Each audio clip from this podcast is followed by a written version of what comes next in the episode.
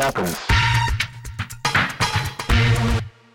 Stell dich so wie oben gezeigt. Gleich geben wir dir dazu nochmal genaue Anweisungen, auch per Audio. Okay, ich bin bereit.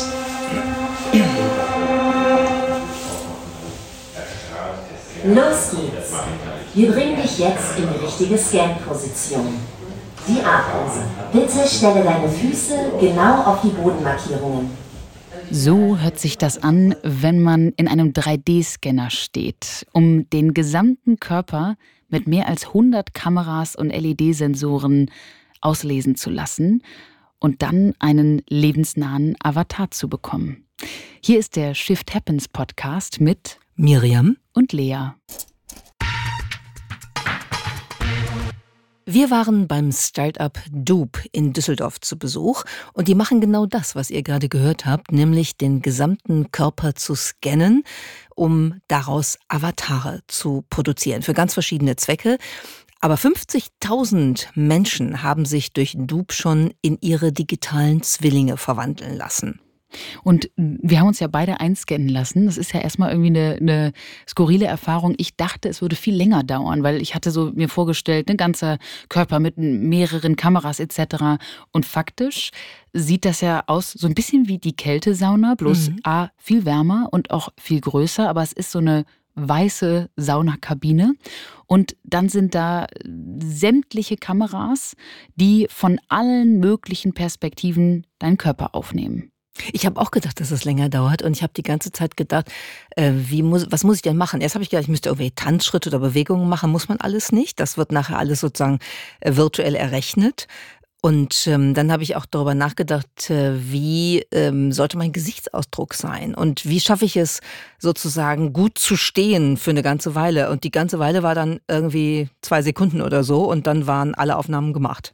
Genau, es ist ja faktisch nur so ein Fotomoment dann. Ne? Also ja. Also das ganze Ding dauert irgendwie gefühlt 90 Sekunden. Und du hast das richtig gemacht mit dem Gesichtsausdruck. Ich habe ja deinen Avatar danach gesehen, denn ich habe natürlich gedacht, irgendwie hier ganz neutral gucken. Dann wird doch mein digitales Gesicht sicherlich auch ein Lachen hinkriegen. Habe dann aber danach herausgefunden, dass nein, leider diese Version keine Gesichtszüge animiert. Das heißt, ich gucke ungefähr so, als hätte ich äh, keinen guten Morgen gehabt oder zumindest sehr neutral. Äh, und du hast ein, ein sehr schönes Lachen auf deinem Avatar. Warum das Ganze? Warum scannt so ein Startup wie Dope eigentlich Körper ein, um daraus dann wirklich lebensnahe digitale Zwillinge zu bauen?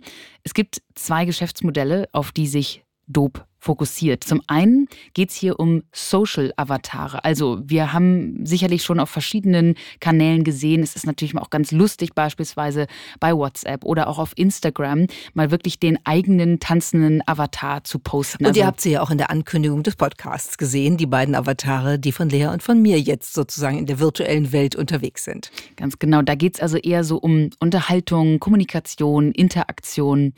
Und die zweite Variante ist sehr businessrelevant. Da geht es nämlich um die digitalen Zwillinge im professionellen Bereich. Also wirklich in virtuellen Welten, die dann beispielsweise so eine Kopie einer Smart Factory sein können oder auch einfach eines Office-Gebäudes, wo man dann ein, ein Meeting virtuell abhalten kann, wo also die wirklich lebensnahe Version meiner selbst in meinem beruflichen Kontext stattfinden kann.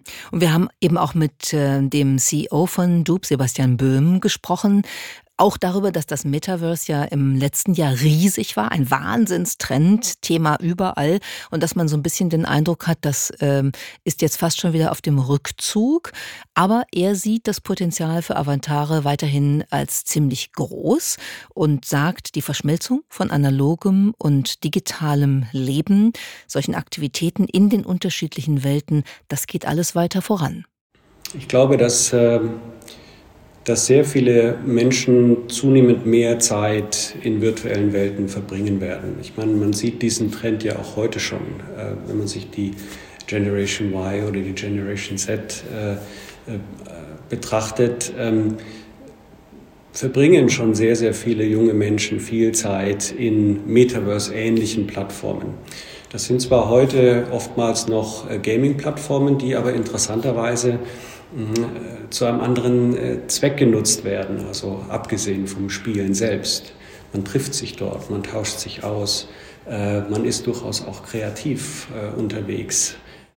Ich fand diese Einordnung in die Welt des Gamings ganz hilfreich, weil ich muss gestehen, diese erste Anwendungsvariante des Social Avatars die begeistert oder überzeugt mich jetzt nicht sehr, weil ich ehrlich gesagt ähm, nicht auch noch auf all meinen Kommunikationskanälen jetzt mit meiner selbst darum tanzen muss in einer virtuellen Form. Das wirkte auf mich erstmal nur sehr spielerisch. Das sieht irgendwie mal, ne, also es macht Spaß, es sieht irgendwie cool aus, aber da war ich mir jetzt nicht sicher, ob das jetzt wirklich die Zukunft unserer Interaktion ist. Aber, aber Moment, aber wir wissen natürlich, dass solche Avatare sehr gefragt sind. Ne? Also die ganzen KI-Avatare, die die ganzen ganzen Bildbearbeitungs-Apps jetzt anbieten, laufen ja super. Mit all den kritischen Diskussionen, die es dazu auch gibt. Aber irgendwie haben wir Menschen, glaube ich, schon auch den spielerischen Trieb, uns selber in unterschiedlichen Varianten darzustellen.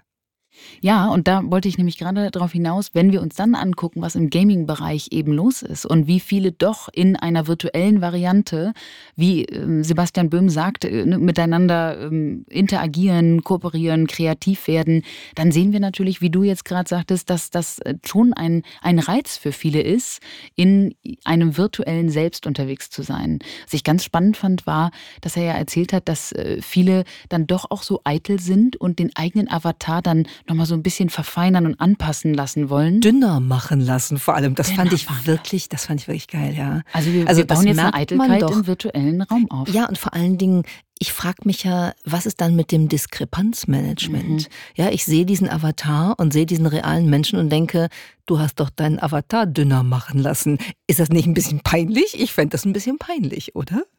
Ja, aber irgendwie scheint da ja eine Verbindung zu diesem virtuellen Selbst wirklich zu sein, eine emotionale Bindung auch. Und wir wollen, dass selbst diese eigentlich ja künstlich generierte Kopie von uns dann bestens aussieht und eigentlich dann doch auch noch fast ja anders aussieht als, als wir, jedenfalls in dem äh, Fall einer Verdünnung. Und klar, wenn man sich anguckt, die Evolution von einem Selfie, was äh, irgendwie seit Jahren jetzt ähm, die Variante der Selbstdarstellung ist, bis hin zu das, ich sag mal, Ganzkörper-Selfie in 3D-Version, das ist ja eigentlich äh, ein, ein Avatar, dann können wir auch verstehen, warum womöglich diese Art der Kommunikation ähm, noch sehr viel mehr passieren wird. Und das wäre dann eben die Nutzung von Avataren auf der individuellen Ebene für die, für die Kommunikation im Gaming-Bereich, in virtuellen Welten, im Metaverse, über Social Media. Und das andere, was wir uns ja auch angeguckt haben bei, bei Dub, wäre eben eher der industrielle Bereich, also das, der Bereich B2B, Business to Business, wo man sagen kann, da passiert natürlich eine Menge. Die ganze Diskussion um digitale Zwillinge gehört natürlich auch in diesen Bereich rein, wobei das nicht direkt diese Avatare betrifft, aber diese Industrialisierung von Metaverse-Anwendungen oder virtuellen Realitätsanwendungen. Und ähm, was wir da gesehen haben bei Dub, ist eine ganze Smart Factory, ähm, wo es eben einen kompletten digitalen Zwilling dieser gesamten Fabrik gibt, wo eben die Roboter äh, drin sind, wo man sehen kann auf einem Video, was der Roboter in der realen Fabrik macht. Das kann man in der virtuellen äh, Fabrik, dem digitalen Zwilling, Zwilling der realen Fabrik eben sehen. Und als Avatar kann man sich darin bewegen, kann darin andere Menschen treffen und kann von einem Raum in den nächsten springen sozusagen. Und diese Anwendungen für industrielle Fertigung, auch für professionelle Begegnungen, Konferenzen, Meetings, Meetings und so weiter, ist etwas, was ähm, offenbar ein großer Wachstumsbereich ist.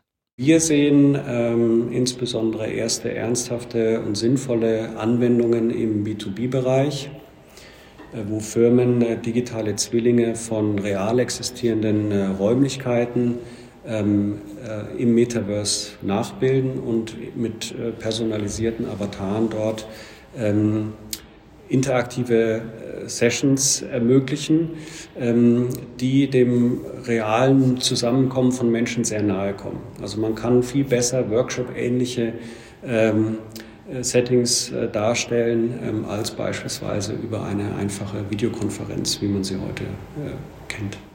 Also da wir heute wahrscheinlich alle in zu vielen Videokonferenzen sitzen, kann ich mir das sogar vorstellen.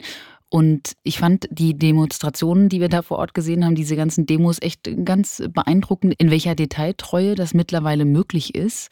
Und eine ganz lustige Situation hat mich dann auch, ähm, äh, eigentlich hat mir Hoffnung gegeben, dass wir dennoch nicht so die ganz perfekte virtuelle Arbeitswelt haben werden, denn wir sind dann mit unserem äh, Demo-Avatar in in eine Factory in äh, Kalifornien gesprungen sozusagen. Und auf einmal stand vor uns ein anderer Avatar, der stand da aber war sehr, sehr schlapp und äh, bewegte sich gar nicht mehr. Und dann äh, sagte der Kollege also, oh, hier steht ja noch ähm, Thomas. Und Thomas bewegte sich auch nicht mehr. Und Thomas stand da anscheinend auch schon seit langer, langer Zeit. Das heißt, da war ein Avatar in gewisser Weise verwahrlost in dieser Fabrik. Die Verwahrlosung der Avatare, dass äh, die dann irgendwann auf Avatarfriedhöfen landen, das ist natürlich auch etwas, das ist auch nicht neu übrigens. Mir fällt gerade ein, dass ich das schon mal hatte in Second Life live. Ich hatte einen nackten Avatar, das war ein äh, Glitch, der, der, der, konnte keine Kleidung mehr, also die konnten, man konnte das einfach nicht reaktivieren. Das habe ich auch noch nie gehört. Der konnte einfach keine Kleidung mehr aktivieren. Nein, der konnte keine Kleidung mehr aktivieren. Und ich habe den dann irgendwann, ehrlich gesagt, aus subversivem Spaß in einem Darkroom im Second Life stehen lassen, mit dem Gesicht zur Wand. Und dann habe ich mich, ich würde sagen, fünf, sechs, sieben Jahre später da nochmal eingeloggt, weil ich da nochmal ein Stück drüber schreiben wollte und habe original diesen Avatar wiedergefunden, der immer noch mit dem Gesicht zur Wand in diesem Raum stand. Das hat mich kurz wirklich irritiert, weil ich hatte einen Anflug von Mitleid. Sieben Jahre mit dem Gesicht zur Wand ist hart. Und dann dachte ich, okay, der Avatar ist der Avatar. Ich habe da ja nicht gestanden. Also wir haben sozusagen da eine Entkopplung und wer weiß, wie viele verlorene Avatare wir in den vergangenen Jahren schon überall in unseren virtuellen Welten angesammelt haben, die niemand mehr abholt. Wenn wir jetzt alle Mitleid mit dem halbnackten Avatar von Miriam haben, dann sind wir wieder beim Thema Bewusstsein der Maschine, beziehungsweise jetzt Ganz sogar genau. Bewusstsein der Avatare.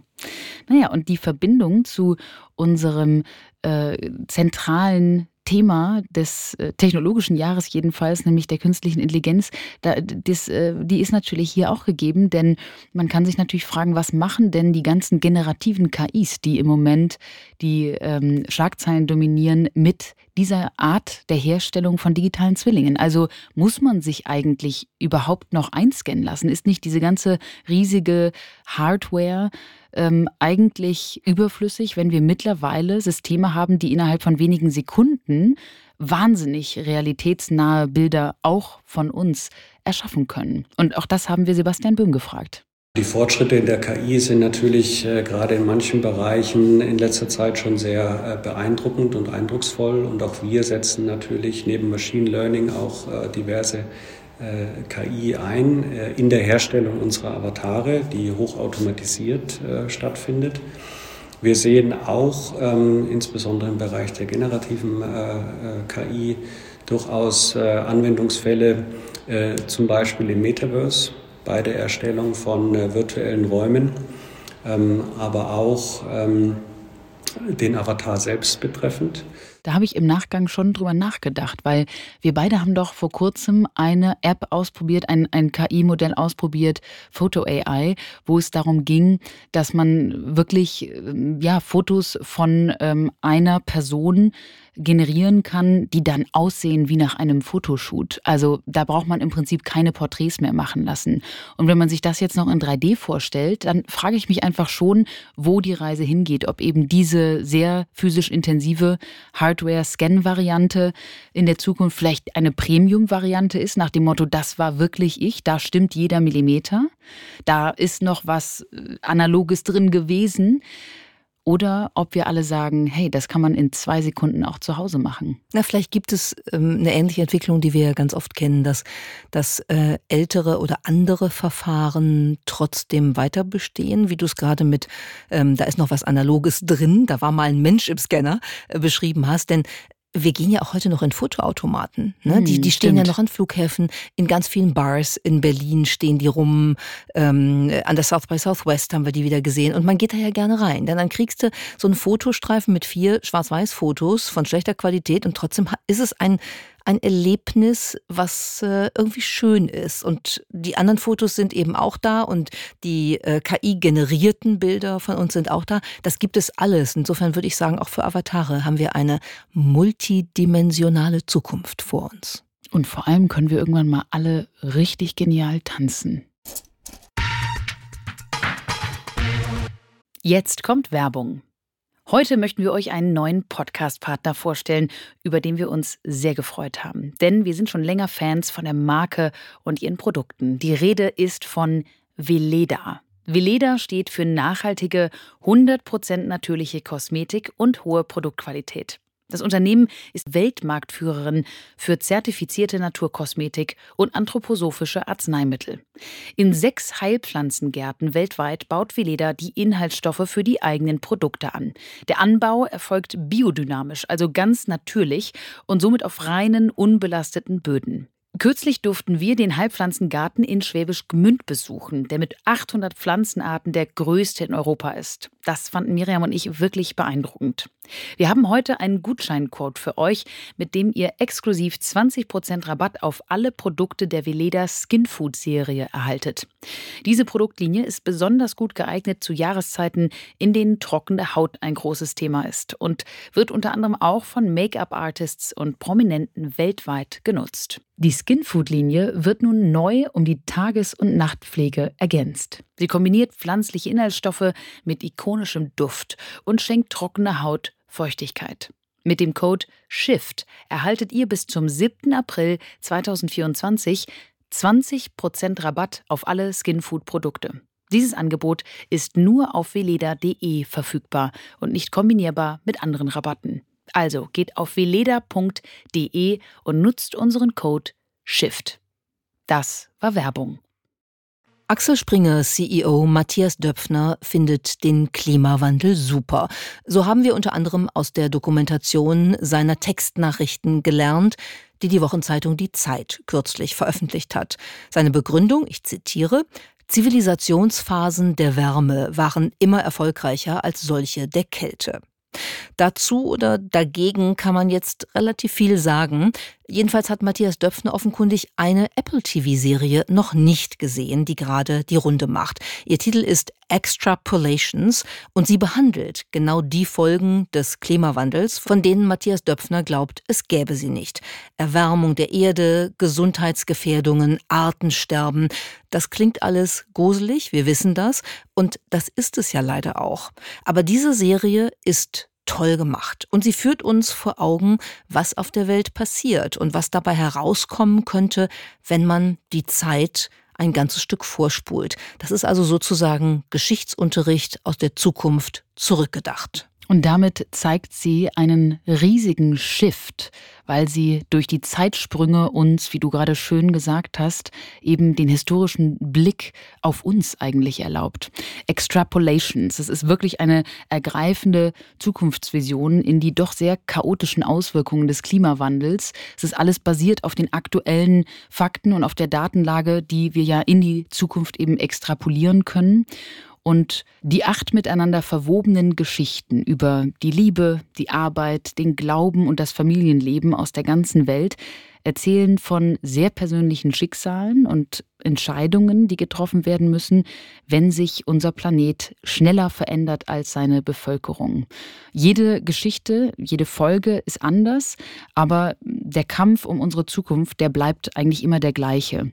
In einer Zeit, in der das Schicksal der Menschheit gegen eine tickende Uhr läuft, ist die Entscheidung zwischen Mut und Bequemlichkeit so dringlich wie nie zuvor. Und das zeigt diese Serie wirklich ganz besonders. Wir haben natürlich reingeschaut für euch, deshalb äh, machen wir sie heute auch zum Thema.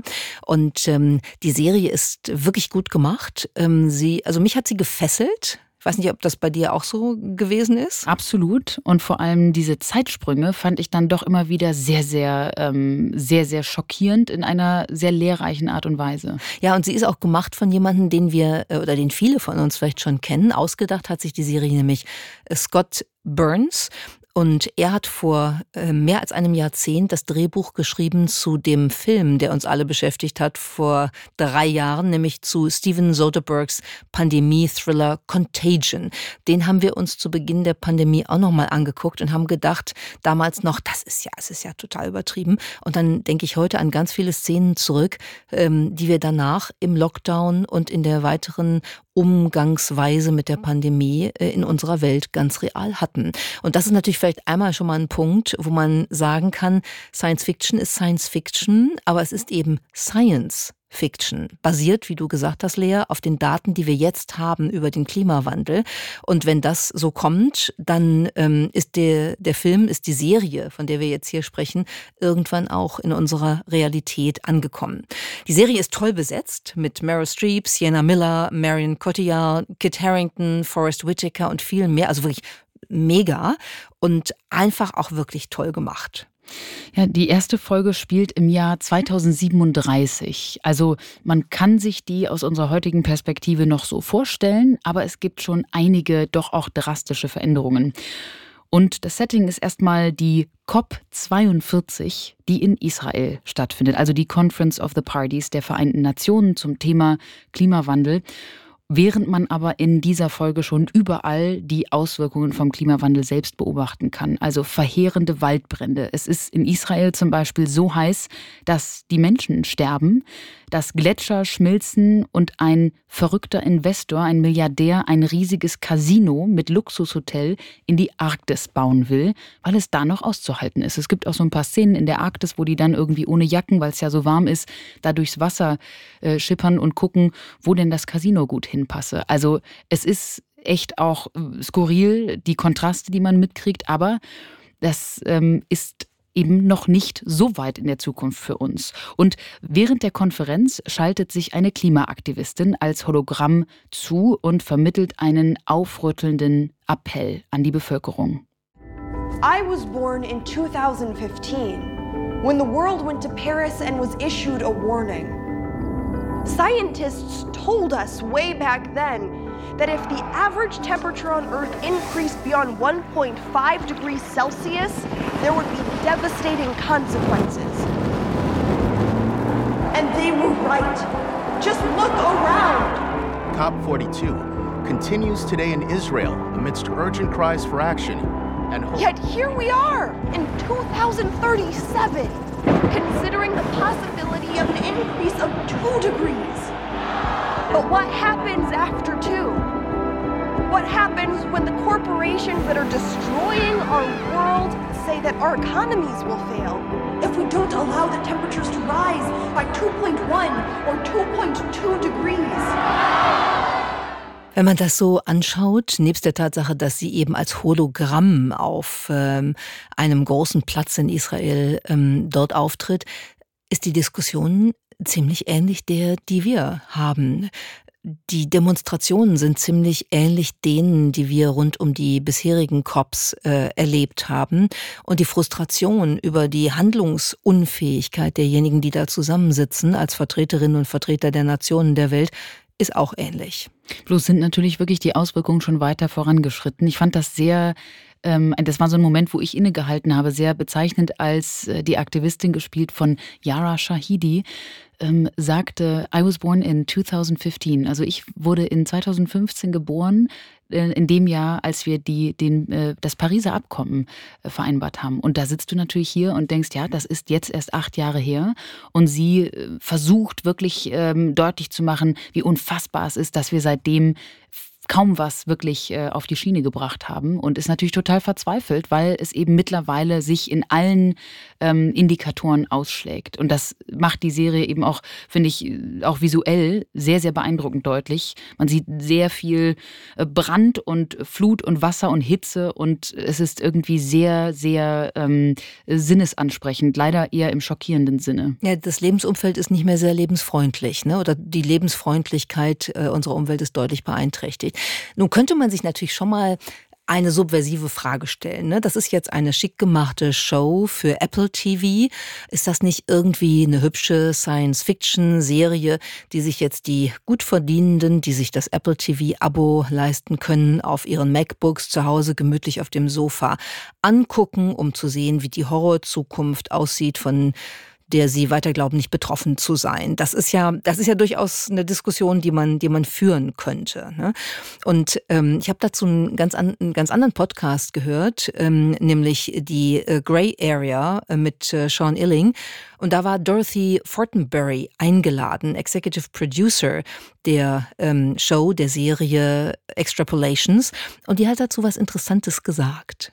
We wanted to show people with a fair amount of money and a lot of education having difficult lives, going through real pain mm-hmm. as a way of saying, you're not going to escape this. You cannot build a wall made out of money to insulate yourself from this problem. This is coming for you, Apple TV viewer. Yeah. um, you, you are not immune. It is going to come into your house. It is going to come into your life. It is going to come for your family. You should care about it.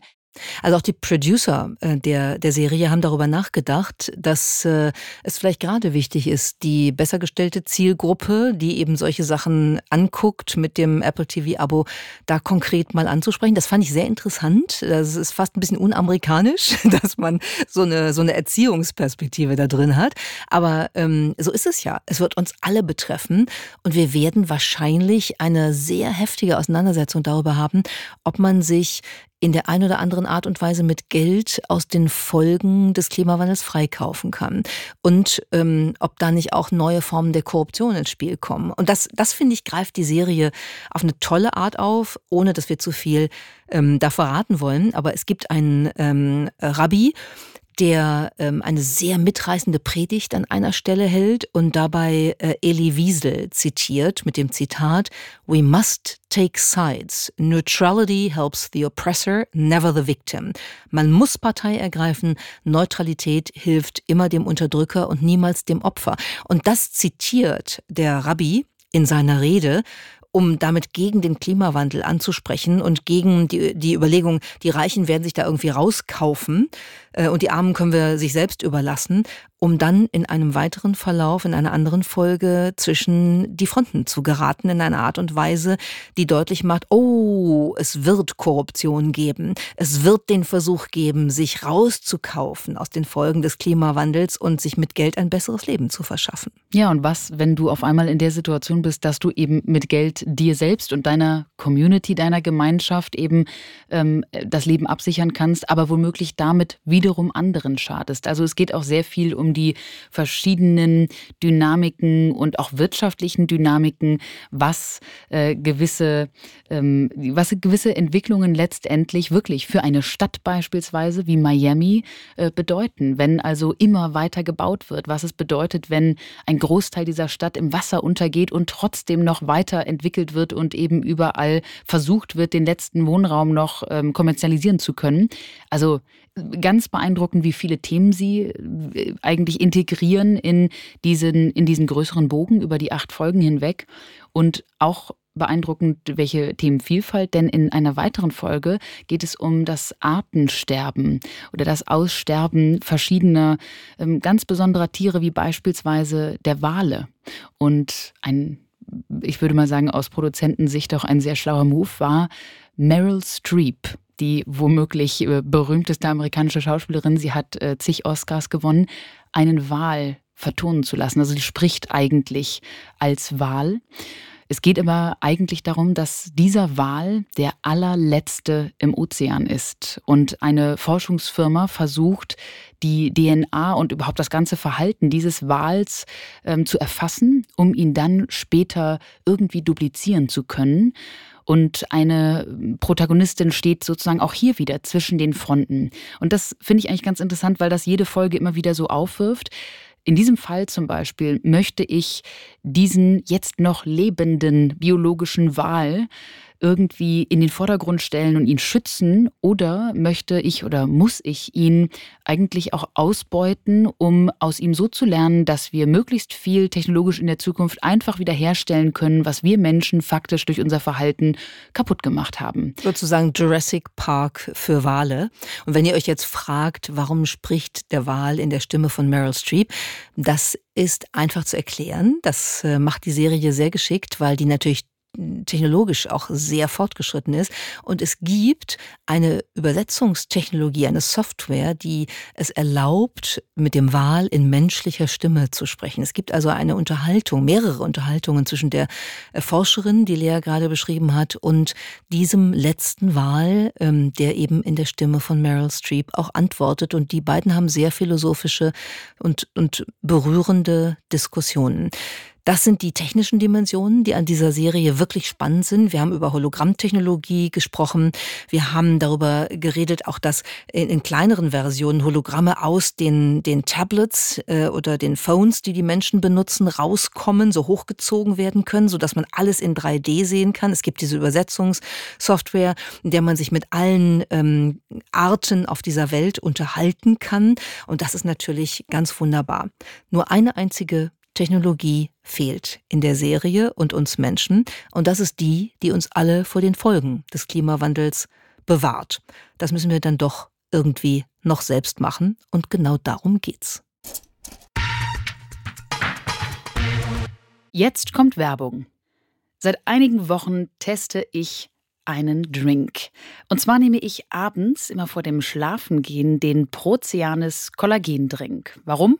Denn nachts baut der Körper durch Kollagen seine Bindegewebstrukturen auf. Und Proceanis stärkt die Spannkraft meiner Haut und erhöht damit ihre Elastizität. Meistens gewinnen Kosmetikhersteller Kollagen aus Rinderhaut, nicht so Proceanis. Proceanis verwendet Kollagen aus der Haut des Kabeljaus. Der stammt aus zertifiziertem Fischfang in Norwegen. Der Vorteil daran, die Haut des Kabeljaus ist der menschlichen Haut so ähnlich, dass der Körper das Kollagen besonders effizient aufnehmen kann. Granatapfel und Acerola komplettieren den Drink und geben ihm einen fruchtig leckeren Geschmack.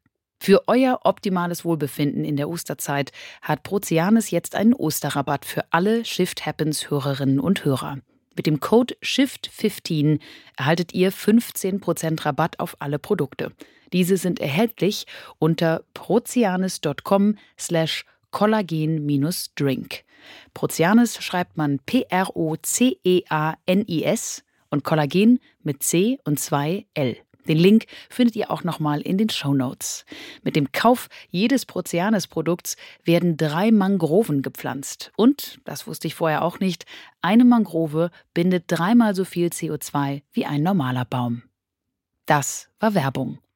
Miriam, bist du eigentlich in letzter Zeit viel auf TikTok unterwegs? Ich gebe zu, ich bin eigentlich gar nicht auf TikTok unterwegs. Das haben wir gemeinsam. Ich bin auch nicht auf TikTok unterwegs. Wenn wir es aber wären, dann wüssten wir schon seit einigen Monaten von einem enormen Trend. Und dieser Trend ist der Vagusnerv. Denn auf TikTok ging dieser Vagusnerv wirklich viral.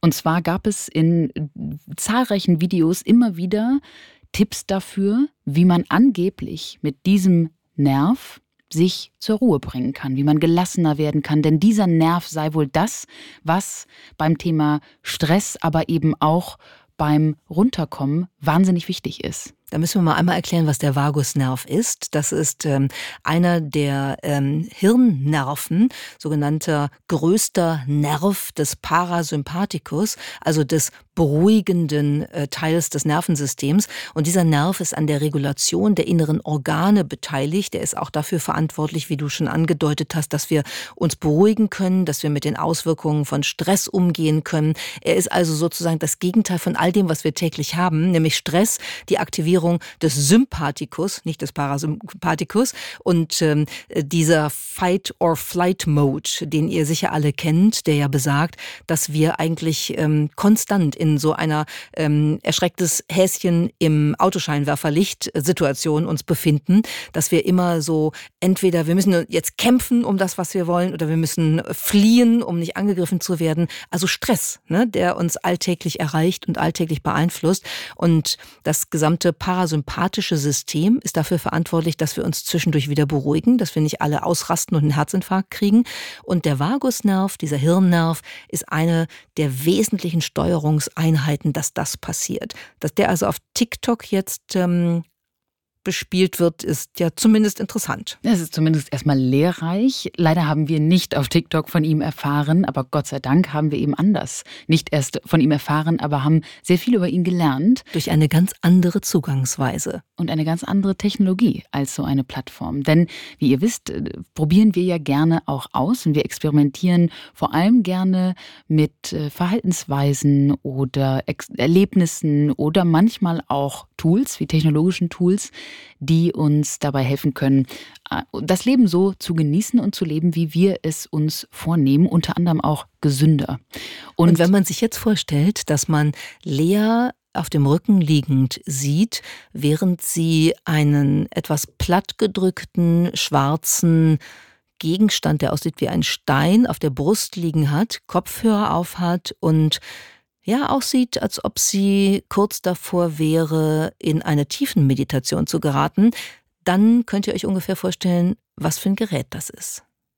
Es heißt Sensate, dieser plattgedrückte Stein, den Miriam gerade beschrieben hat. Und es handelt sich dabei um eine Kombination aus diesem Gerät und einer App. Und was passiert da?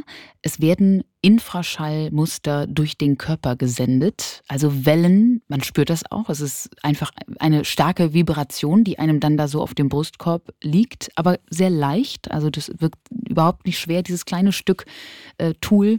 Und diese Wellen, die sollen das Wohlbefinden steigern, für einen besseren Schlaf sorgen und den Effekten von Stress entgegenwirken. All das durch diese Infraschallvibrationen, die über den Vagusnerv durch den gesamten Körper geht. Und funktioniert es bei dir? Also ich fand, wir, wir müssen ja dazu sagen oder können dazu sagen, es war eine äh, sehr gute Empfehlung einer guten Freundin von uns, die auch diesen Podcast hört und eben auch weiß, dass wir uns für genau diese Dinge interessieren. Und sie ähm, schrieb uns also, dass sie da total begeistert von sei und deshalb haben wir es auch ausprobiert. Also ich bin erstmal von den ähm, bis dato erfahrenen Sensate-Momenten total begeistert, weil ehrlich gesagt ähm, ist es oder es fühlt sich erstmal simpel an. Es ist so eine, es ist genau ein Gefühl, was du die ganze Zeit hast. Es ist keine Extremerfahrung, sondern es ist durch die Vibration eine ausgelöste Entspannung. Also zehn Minuten lang hört man, es gibt auch längere Sessions, aber ähm, ich mache meist die zehnminütigen Sessions. Da hast du also in der App verschiedene Varianten, eben auch eine sogenannte Soundscape auszuwählen. Also sprich ein, ein ähm, entweder Song oder meistens sind es auch so ganz entspannende Atemübungen im Hintergrund oder aber auch beispielsweise Waldgeräusche. Also da kann man sich einiges aussuchen. Meditative Klänge gibt es auch ganz viel. Und währenddessen laufen eben diese Vibrationen ab, immer in verschiedenen Rhythmen aber all die laufen eben über den, den Vagusnerv. Und ich, der Effekt das, ist bis jetzt toll. Ja, ich finde das ehrlich gesagt total interessant. Und ich habe die ganze Zeit, als ich das die ersten Mal ausprobiert habe, mich gefragt, was macht das mit mir? Und ich konnte das erst gar nicht so fassen. Und dann habe ich irgendwann festgestellt, das ist ein ähnlicher Effekt, wenn man so tief summt. Hm.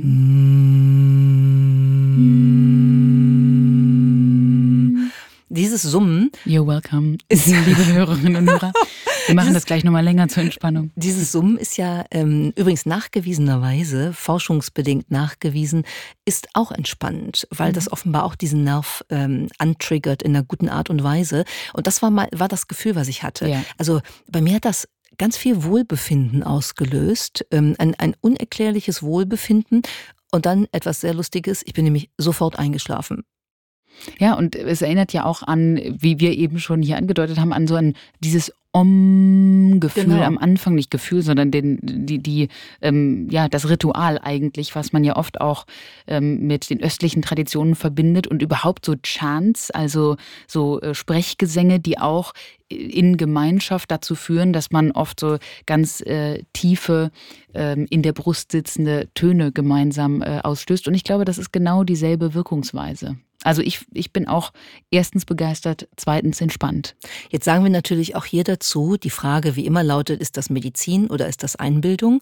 Ähm, das können wir nicht beantworten. Es gibt auf äh, der Website von Sensate eine Studie, die Sie gemacht haben und zitieren, die besagt, dass nach einem etwa dreieinhalbmonatigen ähm, Nutzungszeitraum 70 Prozent der Teilnehmenden an der Studie ähm, wirklich äh, mit nur noch mildem oder normalem Stresslevel äh, zu tun hatten und dass ähm, mehr als 65 Prozent der Teilnehmenden, die eine Angststörung oder eine äh, Depression vorher gehabt haben, äh, dann tatsächlich reduzierte äh, Symptome hatten.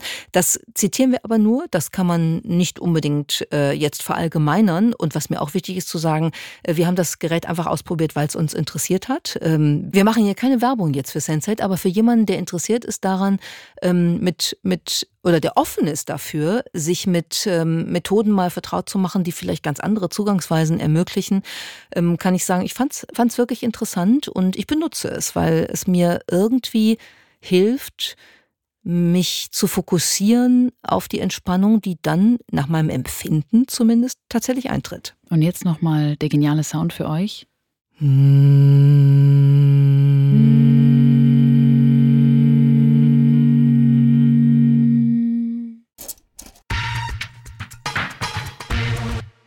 Lea, die mhm. Überraschung mhm. ist heute bestimmt keine, weil ich bin sicher, dass du darauf mindestens eine Antwort hast. Was bedeutet dein Vorname? Oh, da sprichst du eine lange Traumageschichte an. Also eine Bedeutung, die mir leider in Erinnerung geblieben ist, ist die Hirschkuh. This is not a joke. Ich weiß nicht in welcher Sprache, aber es heißt leider wirklich irgendwie die Hirschkuh. Ich habe eine schöne Variante. Und ich muss dazu die sagen, Wildkuh. Die Wildkuh. Ich habe die Wildkuh gefunden, was ja zumindest ein bisschen more crazy als die Hirschkuh bitte klingt. erklär mir doch, dass da eine schöne Bedeutung hinter dieser Wildkuh steckt. Oder du hast sicherlich noch hoffentlich Du kennst andere. nur die Wildkuh? Sag mal, also ich muss mal mit deinen Eltern reden, also glaube ich. jetzt mal abgesehen davon natürlich, dass das auch einen biblischen Hintergrund hat und so weiter. Aber auch da war ich, glaube ich, nur die zweite hm, Frau von Abraham. Du warst underwhelmed ich war über deine Rolle im Alten Testament. Du, ich glaube, die Sarah war ganz klar irgendwie an erster Stelle für Abraham. Und du musst verstehen, ich hatte einen Bruder, ich habe immer noch einen Bruder, der heißt David. Der war natürlich im wahrsten Sinne des Wortes der König. Ein wunderschöner Name. Ich mag meinen Namen auch sehr, das muss der ich vielleicht König mal dazu und sagen. Die Wildkuh.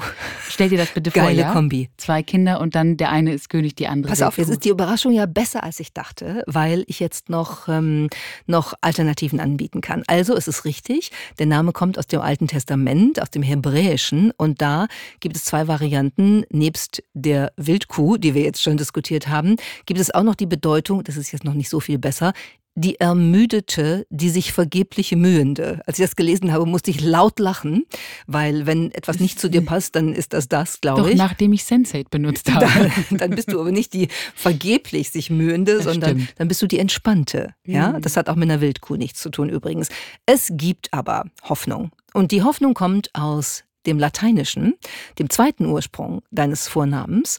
Und da steht der Name nämlich für die Löwin oder auch für Stärke und Mut. Das finde ich das sehr ich. passend. Das denke ich mir, dass du das nimmst. Und ich fand das nur wirklich süß für eine Überraschung, weil ich gedacht habe, wie kann denn das sein? Ja, also du hast zwei Ursprünge und einmal ist es die Ermüdete und die sich vergeblich mühende und zum anderen ist es die Löwin, Stärke und Mut. Passt ja überhaupt nicht zusammen. Und jetzt habe ich noch eine Assoziation. Ähm, Ich habe ja mal Suaheli in der, ähm, an der Uni gelernt und da ist das Verb kulea und ku ist eigentlich im Swahili immer nur so der, ähm, der Präfix, also wie im Englischen das to vor einem Verb. Also das Verb an sich, der Stamm ist lea.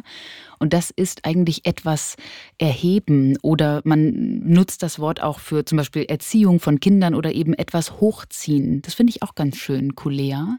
Aber die Löwen und Stärke und Mut, das nehme ich mir jetzt mit und ich versuche mal die, die Wildkuh ein bisschen aus der Erinnerung zu wischen. Das finde ich sehr gut. Also Stärke und Mut für diese Entscheidung zugunsten der positiven Konnotation deines Vornamens. Und wenn irgendjemand da draußen weiß, ob vielleicht die Wildkuh die, ich sage mal, Löwin des Waldes ist und womöglich eine ganz besondere, ganz andere Bedeutung dahinter steckt, dann möge er oder sie uns sehr gerne schreiben.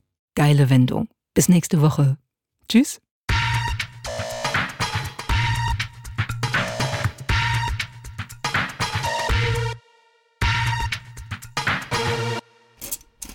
Happens.